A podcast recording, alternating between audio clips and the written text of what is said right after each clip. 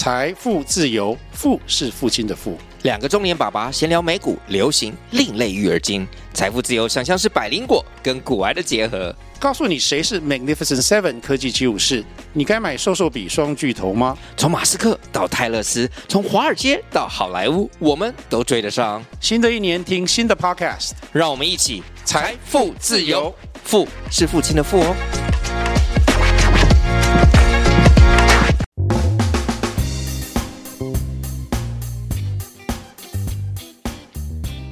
嗨，大家好，欢迎收听大企业小员工。这是一个由 Chester 和 Eugene 共同主持的节目。节目的内容透过小小员工在人生的各种遭遇，以轻松的角度分享各种观察与体悟。大企业小员工是一个充满知识性并追求共同成长的频道。希望我们能够透过各种知识的分享，避免陷入工作或人生的误区，一起建立并享受理想的人生。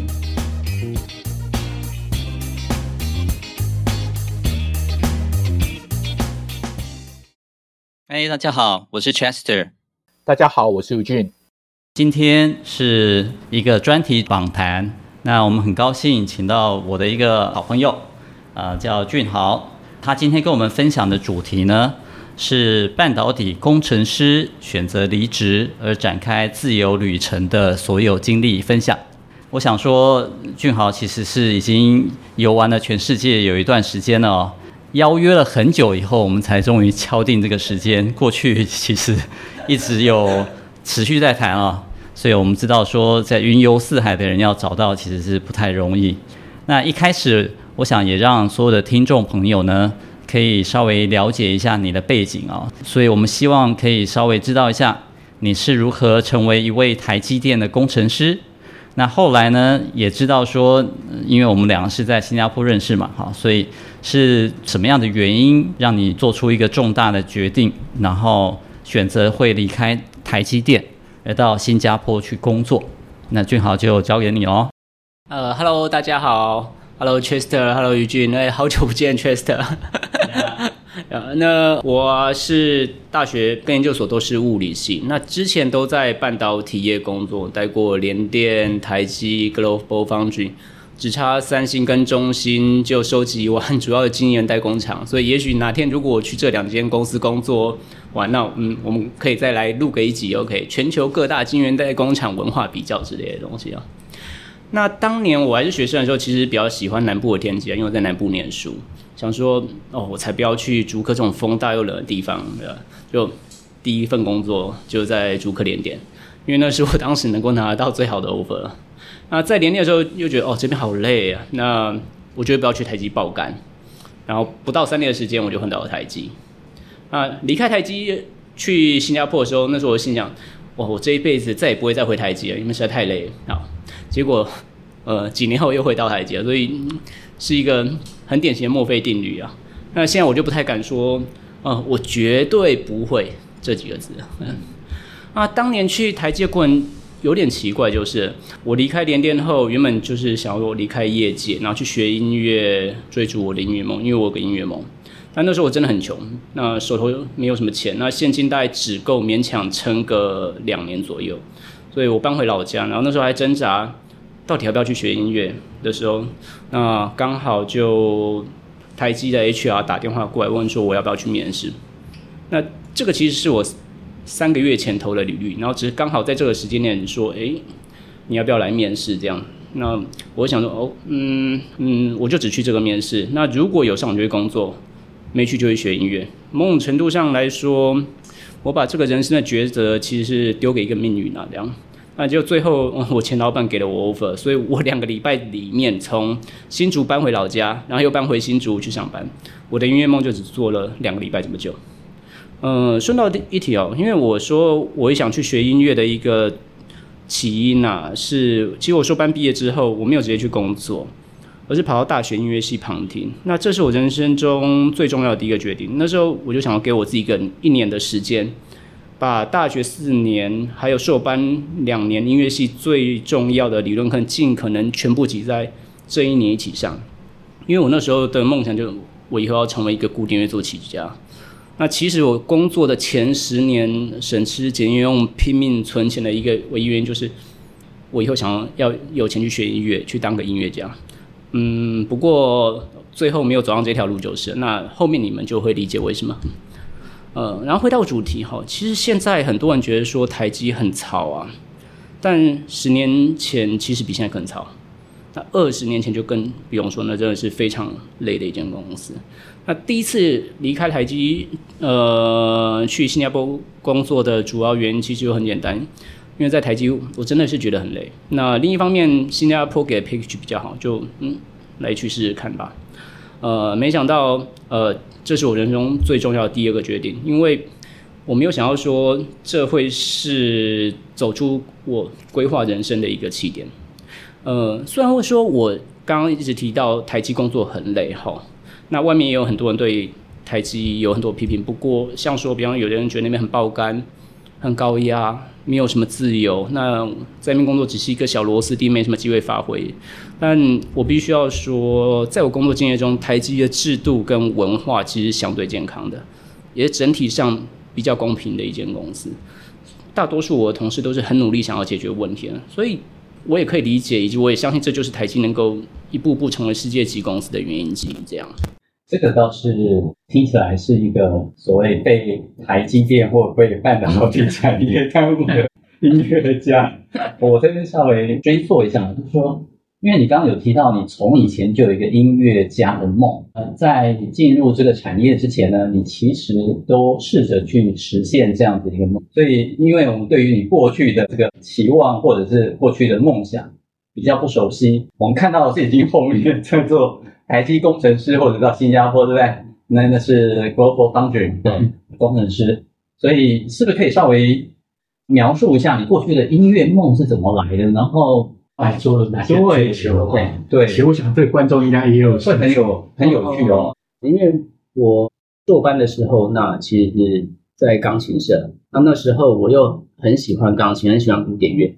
所以我在硕班的时候就已经跑去了大学附近的另外一所音乐系，旁听过一年的几门理论课程。但那个时候我就觉得，哦，以后我可能想做音乐。可是如果要成为演奏家，那个年龄太有事了。但作曲家或者理论音乐理论家，什么年龄我都有机会切入。没错，对。那所以我毕业之后就决定，对，我要先去学一个音乐理论。所以我就花了一年时间跑到了中国音乐系。花了一整年的时间，把我能听的在一年内尽可能的听完，因为这是花家里有钱，我就只给我这么一年的时间，这个是最初的起点。嗯，哦，所以从大学的时候其实是没有，不是没有，没有，那应该是有一些原因让你 没有没有，你爱上了就爱上。所以第一段在怎么样变成台积电的工程师，然后后来因为有这么一个因缘际会啊，知道说新加坡有这个机会。所以就前往新加坡工作，听起来来龙去脉是这样。嗯，是的。那在新加坡的时候，其实也蛮高兴认识俊豪，是因为我们参加快乐的羽球社，哈哈。那大家打羽球啊，每每个六日啊，有机会大家非常愉快的打打球、运运动，然后聊聊天啊，这样逐渐变成好朋友啊。我知道说俊豪在新加坡工作，其实。相对的比较规律一点，我的感觉了啊，比较比较放松一点，比较放松一点。对，所以刚刚就有提到说，哎，台积电很糙，现在大家觉得是这样，但是过去其实更糙。你在 Global Foundry 在新加坡的工作环境啊，还是文化，会不会呃有怎么样很大的差异？那你觉得这个差异又是从哪些因素？比如说是真的是因为国家造成，还是说？多样的环境啊，对，还是因为是不同的公司，它的这个作业的习惯跟这个里面的管理的文化，你自己的观察不？其实说在新加坡工作那段经历的话，我会说各公司之间的差异可能是一个主要的差异，对，因为毕竟我已经在三间公司工作过，嗯，台积的制度跟管理其实是优秀的。所以也会常常就是说，你每一件事情都是比较有序的，相较其他公司在做，我就觉得比较有序。我们这样来说一件文化的事情，台积是非常重视客户的公司，所以大家使命必达，努力解决客户问题。对，那当然，嗯，其他公司也很重视客户，但是不是所谓的使命必达，这就是差异。另外再来就是。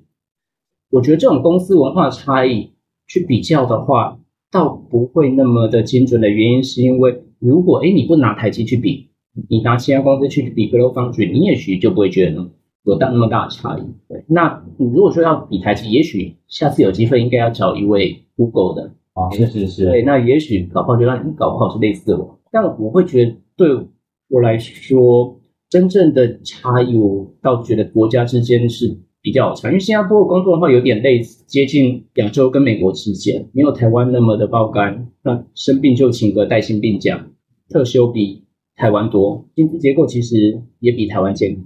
如果你试着去比较说中国啊、日本、韩国、新加坡跟台湾一整年国定假日跟特休的天说话，会发现其实我们只有只有比中国多一点这样。基本上新加坡只比中国台湾台湾只比台湾只比中国多一点。那基本上来说，新加坡的整体劳工权益是比较好的，我们还有很大的进步空间。我觉得这个会是比较在意的，因为公司的话。在台湾有那么多公司，新加坡那么多公司，所以那种公司差异、文化差异都一定会有的。这也是为什么有些公司到后来会变得很优秀的原因。你没有办法去改变这些东西，但是国家的制度是可以慢慢去改变。另外，在新加坡工作那几年，呃，是我职业中 work-life balance 最好的一段时间。就算对我来说最重要，倒不是说那边赚了多少钱，工作是比较轻松，或者说在那边哎，你常去东南亚玩之类的。而是认识不同领域的朋友，因为有的从事心理，有的从事会计，那有的从事金融或教学各种行业这样。大部分的朋友其实都比我年轻，比我优秀，我从他们那边学到很多东西。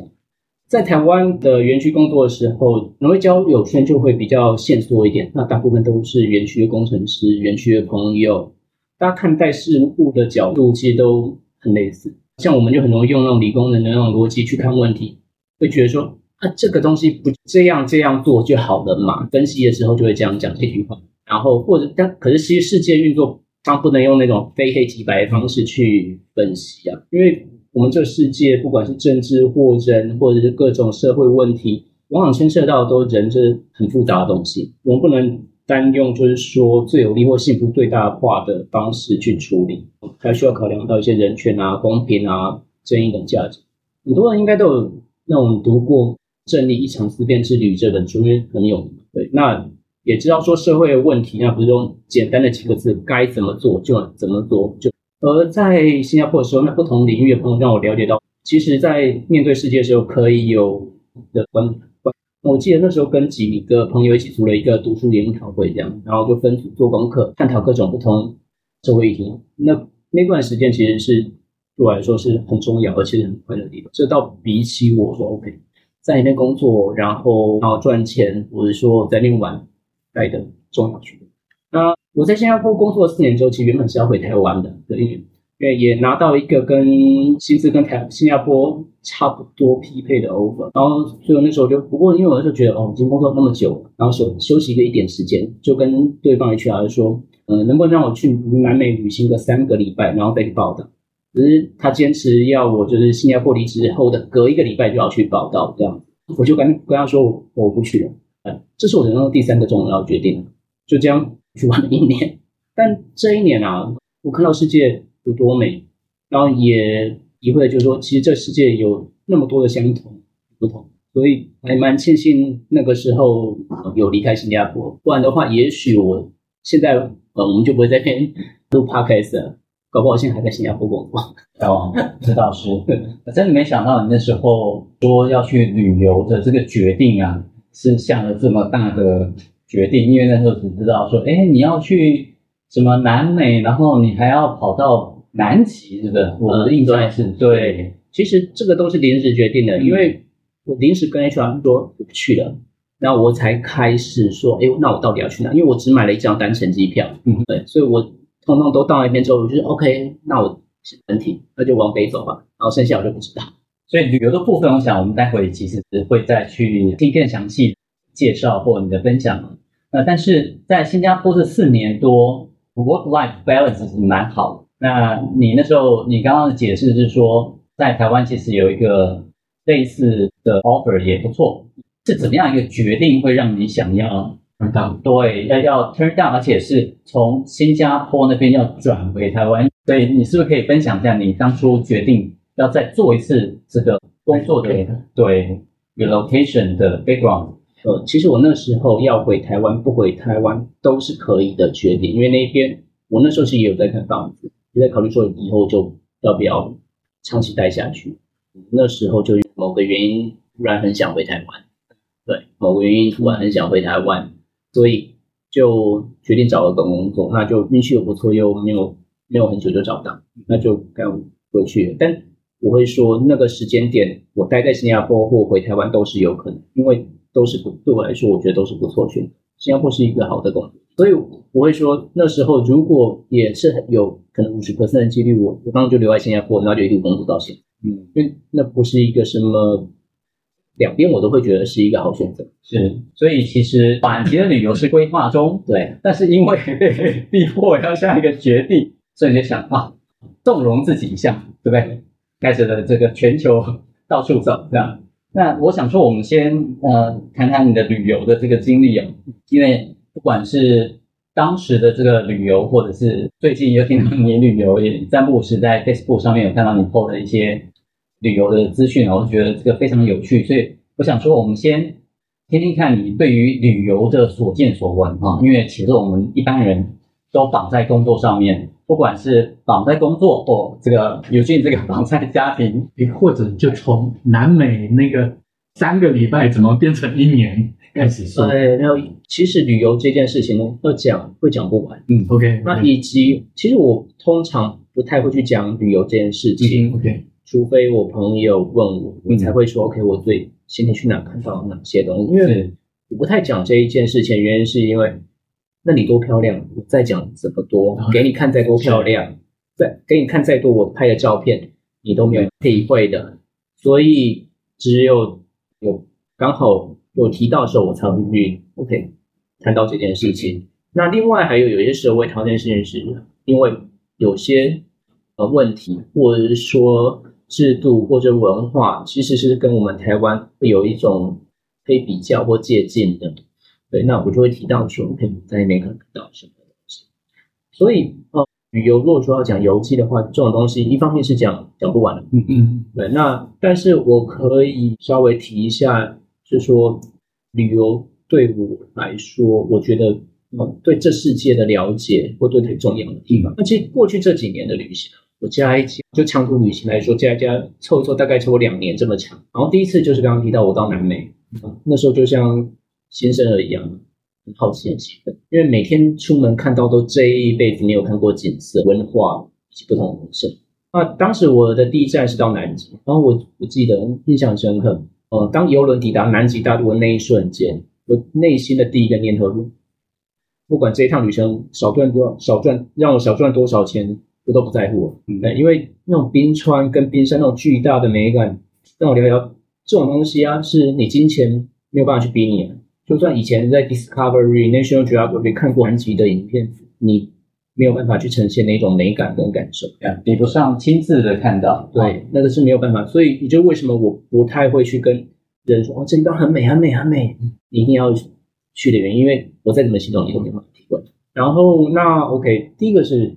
嗯，看到很多东西，然后但是我在旅行呢的时候，比方说旅行到哥伦比亚，那的美的人，那个是也许有人有看过一些 Netflix 影集，他知道这里是当年的哥伦比亚大毒枭 Pablo Pablo Escobar 的根据地啊。我住在郊区，然后夜晚公园就通通都是游民。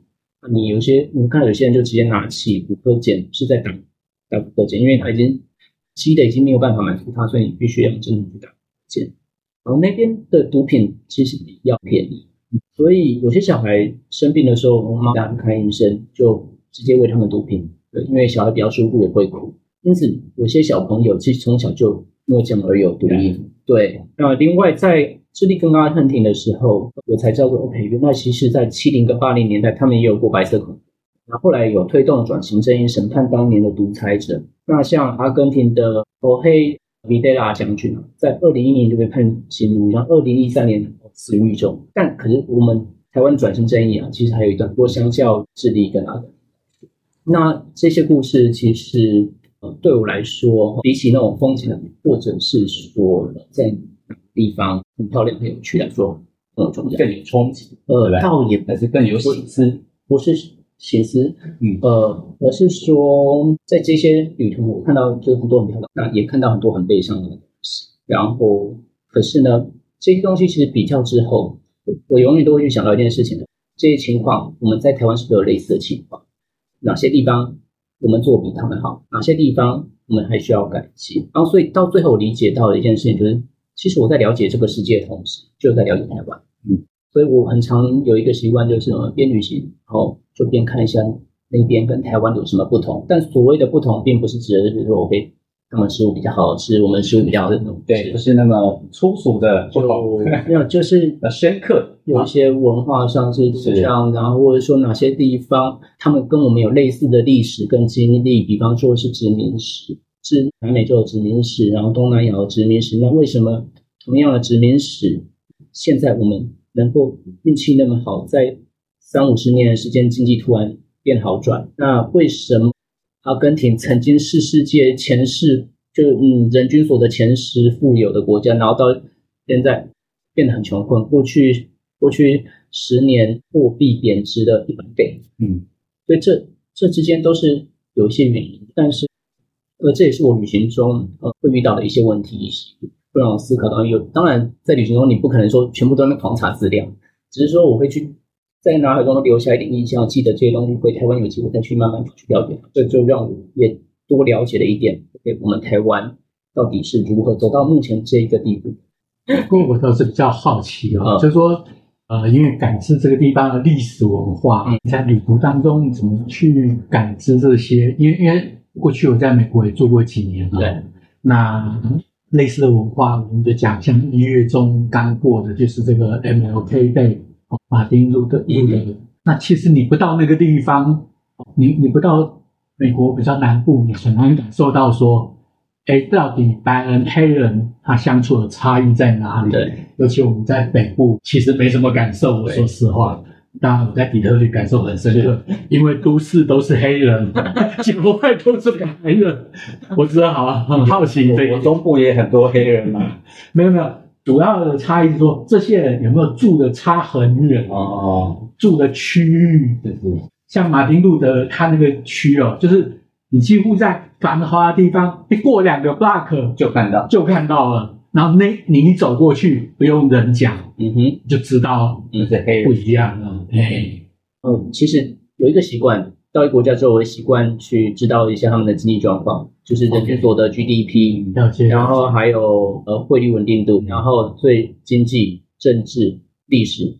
那从这三个地方，你大概就会对这个国家有一个嗯很基本的了解。那因为我们对台湾的了解比较多，所以当你看到其他国家的政治、经济、历史的时候，你就会很明显感觉到，诶，这边可能是哪里有差异。那其实这某种程度是以前工作到现在的一职业病这样子，我会习惯去比较，嗯，因为分析，当我分析一个问题，当我不知道的时候，最简单的就是先去比较差异，比较差异之后再来去分析这些差异从哪边，嗯，所以我会有一个习惯，就是去比较其他国家跟台湾的相同东西的差异，那从那些差异处再来去不不管是找资料或推测，可能为什么这些差异是从哪边来，嗯，那这就是我去理解。其他国家的方式。OK，那我想说，因为这个俊豪其实经历了好几波转折，我们来听一听第二波转折。让我很惊讶的是，后来回台湾，你这样子环游世界一圈以后回来呢，那我们也很高兴，哎，要回来要回台积喽，然后也替你高兴。我还那时候在公司还跟你约说，哎，那是不是来聊一聊最新的台积内部状况？那还没有约到以后。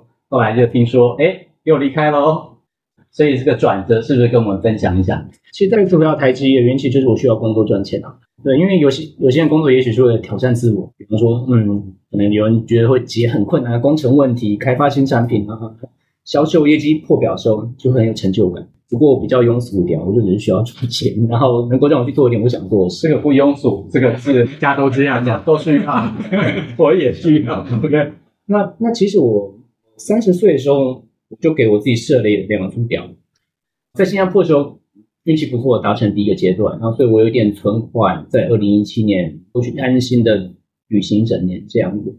然后二零一八回台湾的时候还是需要工作的，那时候景气不太好，只有台积收留我，所以很感谢台积收留我，谢谢。不过虽然这么说，但还是觉得很累这样子啊。很有趣的就好，我记得当时第一次进台积的时候，网络上就流传的一篇文章，那那篇文章主要内容就是说，哦，这些半导体业工作很简单，那这些工作高中生就能做了，用一堆大学硕士根本浪费人才。这这篇文章从两千。两千年是专家写的吧？没有，那个是在曾经在台积工作过的一工程师。有在两千年流传到二零一几年，那然后很多人真的相信这种论点。嗯、然后十多年前的时候开始流行一句话，叫“十万青年十万干，句句轮班救台湾”。这应该这句话应该就很多人听得到。在台工作都可能被困说啊，很操吼，那、啊、你干台湾好不好？这样，结果我在二零一八回台积的时候，嗯，怎么突然变成护国神山？你看，风向转得很快，因为。时代也也变得很快，这样。嗯、然后在台积又工作几年后，运气不错呢，刚好摸到第二阶段的存款目标，所以我在二零二一年的时候就决定离开半导体业，那就一直耍废到现在了。OK，呀。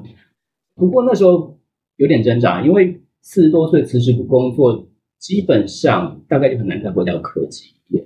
不管其实不管是在台湾或者说新加坡都是类似的，那只是我那时候知道，如果我这时不走，就一辈子不会走，嗯，因为钱永远没有存够的一天这样。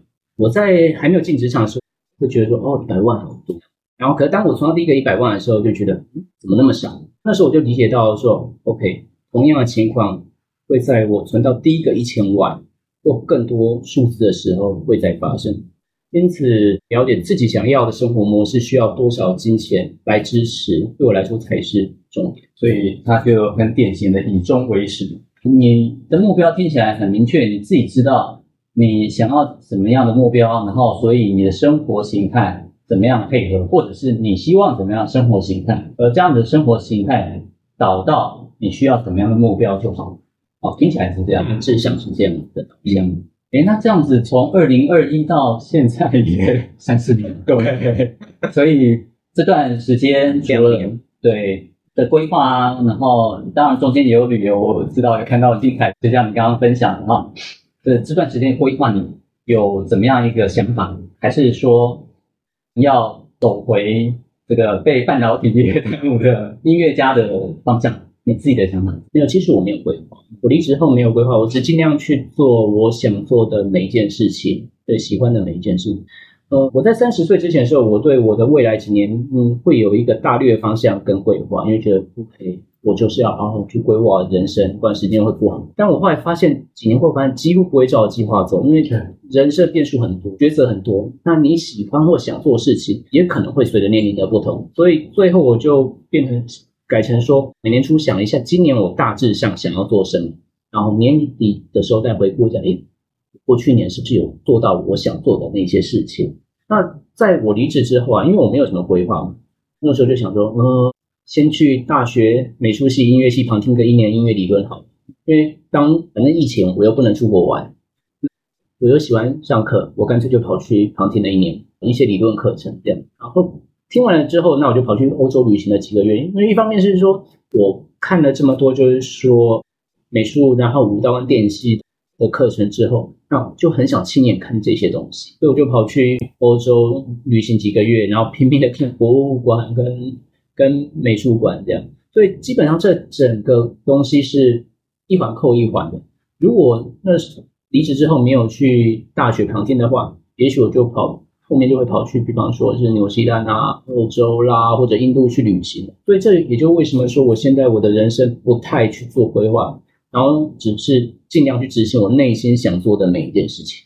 但前提就是要有足够的资金来支持，因为 Eugene 是我们那个财务自由的版主啊，所以我特别邀请他，就是哎从他一个比较嗯。有这样子人生规划或者财务应该怎么样规划去满足我们人生的目标？嗯，这样的角度是不是可以有怎么样有趣的对谈，跟或许有一些提醒？其实也没没那么严肃，就简单讲说，就是有有居住的点，对，有一定的资金，那么最好是在这几年又可以从旅游或者这当中又有生财之道，嗯，我觉得你这个生活就可以一直这么过下去。因为我说实在是这样，理解，对，同意，确定产生的收入。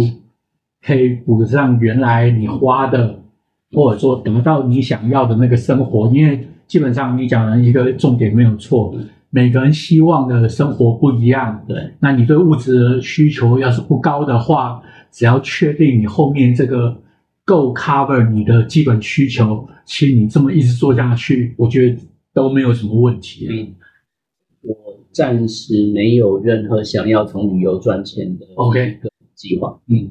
因为当你想要用这种东西去赚钱的时候，旅行方式就是不一样。嗯，对。比方说，我现在拍照片只是拍我拍兴趣的。那如果说，或者我拍影片只是拍兴趣，但当要用旅游赚钱，也许同一个地方今天派遣天气不好，再去一次，明天再来，后天再来，下个礼拜再来。对，我在旅行中遇到一个朋友，一个克罗埃西亚朋友。他的工作其实就是在做那种诶，发掘秘境，然后拍影片去介绍这些东西。对，那我后来跟他去了一个古迹，这样在亚美尼亚的一个古迹。哦，这是我来第三次了。第一次的时候没有发现到时间不对，没开。第二次的时候天气不好，然后那一天我们刚好天气很好，还不错。对，那又有夕阳。只是为了要拍影片，所以我们最美夕阳最美的时候，我们在那边录音录了四五次，录影录了四五次，你把你最美好时光花在录影，而不是在欣赏夕阳。所以，当要把兴趣拿去做赚钱的时候，即便那是你的兴趣，但模式是不一样的。你那你会减损掉你的兴趣，所以短时间之内我没有想要从这方面去赚取任何的金钱。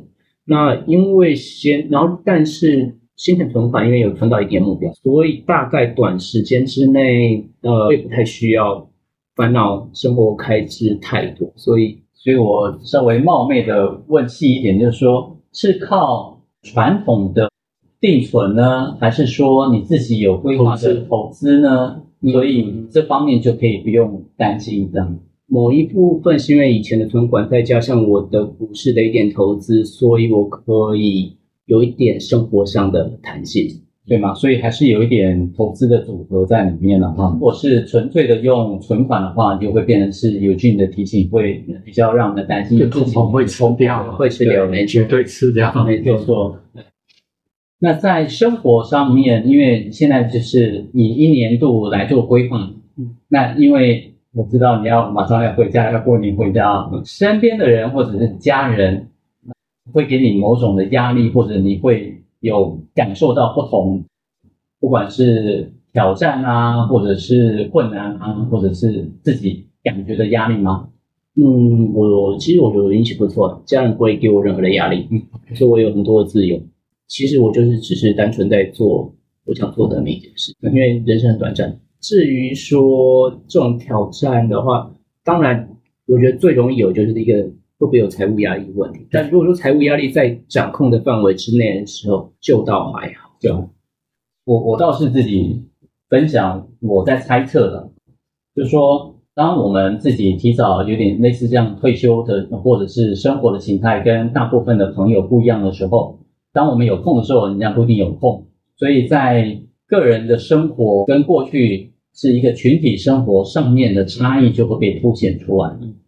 那如果是我们是一个比较偏向群体生活个性的人的话，就会觉得，哎，我以前大家都不一样，我也友谊，然后要要找人不一定找得到啊。那等到人家有空的时候，你搞不好又就跑去别的地方，会有这样子的疏离感。嗯，觉得还可以，因为这个是一个网络年代，所以大家都会联系这样的。那但是也因为大家都很忙。即便是好朋友，一年可能搞不好就见个一次到两次面。但是只要说大家都有在联系，有记得对方的话，我不会觉得这是一个很很大的问题。那另外再来就是不太习惯自己做一件事情了，太习惯，对，太习惯，对，几乎所有事情都是自己一个人的，嗯，我不管是旅行或之类的，所以我不会觉得说有任何的一定要有人陪伴，对，因为我想他已经选择是生活是三五年。对，因为你早就习惯了，跟大家不一样，是习惯也是。那只是说，当然还是会想要见见朋友。嗯嗯，对，那就我现在因为我比较贪心一点，所以也配比较容易配合朋友时间啊。对，是是是。那我想说，最后可能就是跟俊豪请教一下啊，以你这样子一路走来，你看这么多不同的转折，也寻求自己人生的方向，所以对于有一些也在考虑追求不同生活的人啊，以过来人这样角度，你会有什么提醒或什么建议吗？没有，其实有三点啊，嗯，呃，我想跟大家分享一下。第一个是会说，其实要了解说，梦想、物欲跟逃离现实之间不同。梦想是一种内心会很炙热燃烧的，我愿意付出一切去追逐，就算花了大把大把青春跟金钱，你也无怨无悔。而有些时候，人们会用梦想这两个字去包装。物欲或逃避现实，这样。那我们举例来说，这几年我们常听到“跳脱舒适圈”这几个字，真的是跳脱舒适圈吗？还只是脱离目前勉强可以接受的生活？因为对我来说，真正的舒适圈应该是每天都会很快乐，在做自己喜欢的事情，这个才叫舒适圈。所以，追求不同生活之前，要先确认一下内心真的想要追求那一个事物，还是说只是想要逃离现况？然后，第二个是了解风险。清楚知道说，在追求不同生活所承担的风险和代价，这当然包含了职业啊、年龄啊、机会啊、财务等各个因素。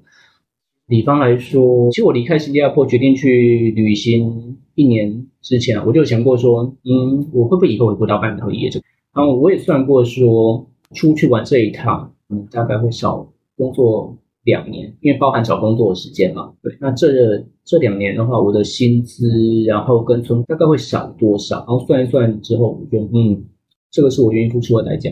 那所以就可能，然后最后回头看了一下，少赚的钱其实跟当初算的其实差不多的。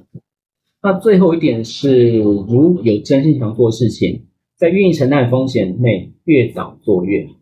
我听过太多人跟我说过，等我退休后，等我小孩毕业后，等我存够钱后，我就要去做什么事。